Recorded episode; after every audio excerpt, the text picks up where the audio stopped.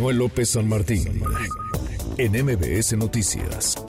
Agradezco estos minutos a Amado Avendaño, lo veíamos ayer en el templete, analista político, consejero nacional del Frente Cívico eh, Nacional, un éxito esta movilización, lo hablábamos el viernes contigo, Amado, esperaban un montón de gente, no sé si el cálculo eh, se acercó o les rebasó la efervescencia, el entusiasmo ciudadano. ¿Cómo estás? Muy buenas tardes. ¿Cómo estás, Manuel? Me da muchísimo gusto saludarte. Un poco ronco, pero a fin de cuentas bastante contentos y entusiastas de que la ciudadanía participe de esta manera eh, en la que la verdad es que los cálculos de la cantidad de personas terminan siendo incluso hasta irrelevantes porque son 120 ciudades, otra vez un zócalo lleno en sus alrededores eh, lo más importante de todo esto es que la gente está muy dispuesta a participar y a defender la democracia eh, hasta donde tope, porque esa es una conquista de todos y que nos beneficia a todos. Tú estuviste ahí, estabas arriba en el, en el templete, Amado. ¿Quiénes, ¿Quiénes estaban? ¿Quiénes fueron? Es decir, ¿quiénes eh, participaron? ¿Viste jóvenes? ¿Viste adultos mayores? ¿Viste familias? ¿Quiénes, digamos, se sumaron a esta, a esta marea rosa? Mira, eh, son eh, adultos contemporáneos, digamos, gente de mediana edad y adultos mayores. Creo que seguimos adoleciendo de la participación de las juventudes. Eso es una realidad. Eh, porque tenemos que salir a convencer también de que este, este, este país y esta democracia la construimos también, eh, porque todos fuimos partícipes y seguimos siendo partícipes de ello, para que las futuras generaciones también tengan opciones pero me, me parece que hay una desconexión de la gente, con, de los jóvenes, con la política. No les interesa, y no les interesa porque en muchas ocasiones les hemos, eh, eh, les hemos inculcado o compartido, nos hemos quejado de que la política es muy sucia. Mm. Por eso ellos no se quieren acercar. Creo, creo que la obligación de, de cambiar esa percepción y de que los ciudadanos también podemos hacer política, no partidista, pero sí política, somos nosotros los que ya nos tocó esta transición a la democracia con instituciones autónomas. Me parece que ese es el, pendiente que nosotros tenemos. Sin duda, sin duda. Ahora, eh, es mucha gente la que participó, no es la primera vez que convocan, pero estamos ahora sí con la elección a la vuelta de la esquina. ¿Qué significa eh, que salgan decenas de miles, quizás cientos de miles en la Ciudad de México y en más de 100 ciudades del país y en otras naciones tres meses y medio de la, de la elección, Amado. ¿Cómo, ¿Cómo lo lees tú? Mira, yo creo que es un gran mensaje, no solo para el gobierno, no solo para este gobierno, sino también para todos los partidos políticos. El mensaje es, la ciudadanía está aquí, quiere participar, quiere ser protagonista, quiere ser tomada en cuenta y no únicamente ir detrás y que te digan, este es tu candidato, este es el que tienes que votar y tú nomás fórmate y aplaude. Eso ya no es así. Aquí el gran mensaje de la ciudadanía es para cualquier toma de decisiones hay que tomar en cuenta a la ciudadanía, porque si no no vamos a no vamos a transitar en este país a una democracia que valga la pena.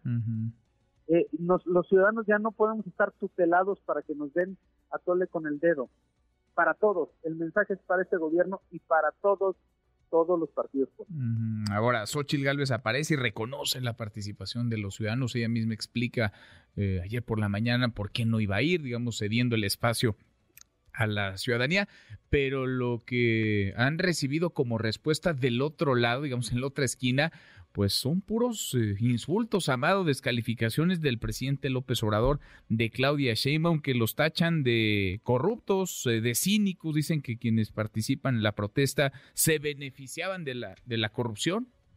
Mira, el, presidente descalifica estas movilizaciones pues porque les tiene miedo. Porque él, ha podido derrotar a cualquiera de las otras fuerzas políticas. A lo que no ha podido derrotar es a la ciudadanía. La ciudadanía no, no es manipulable en la forma en que él cree. Y por otro lado, él está postulando una, serie de reformas que lo que justamente quieren es eh, atentar contra estos organismos autónomos porque él considera que las cosas deben ser como él quiere. No genera consensos, no pues no no consulta, él solo decide y la gente quiere que le consulte.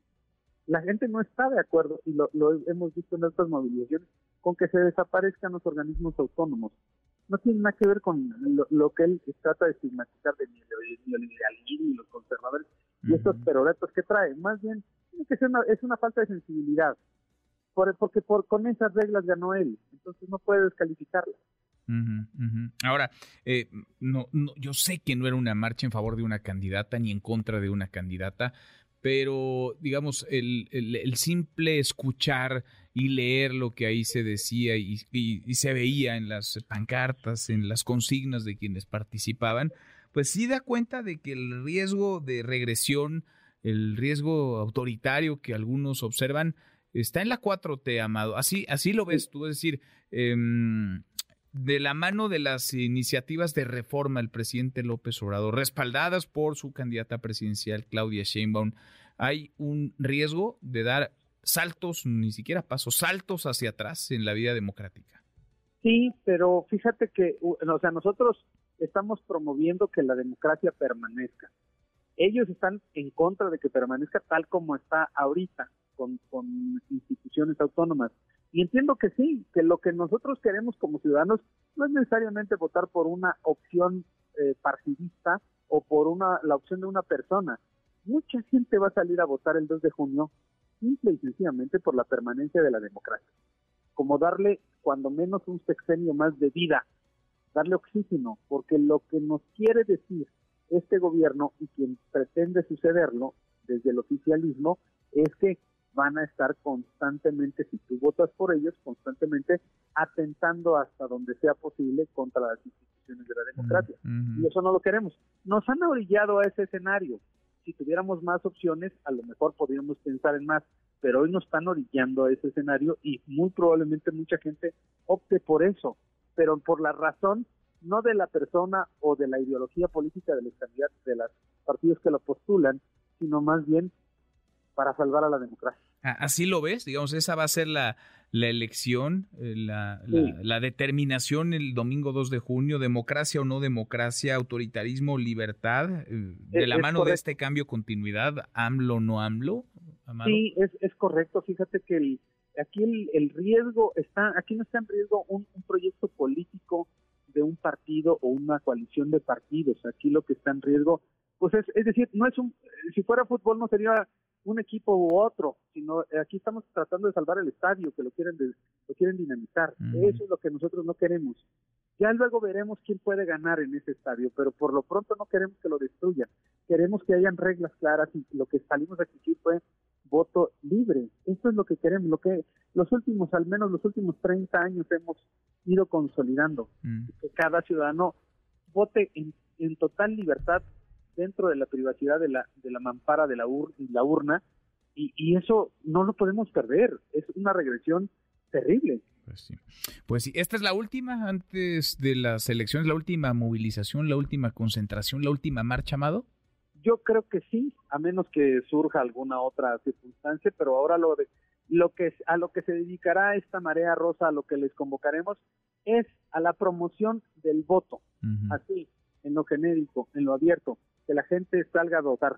La mejor manera de defender a la democracia es inundar las urnas, que esta marea rosa inunde las urnas. Es la mejor manera de defender la democracia. Mm, bien, pues seguimos, seguimos hablando y por el esfuerzo de ayer, por el tamaño de la convocatoria. Felicidades, gracias Amado, muchas gracias. Muchas gracias a ti, querido. Estoy a tus órdenes. Gracias, muy buenas tardes redes sociales para que siga en contacto: Twitter, Facebook y TikTok. M. López San Martín.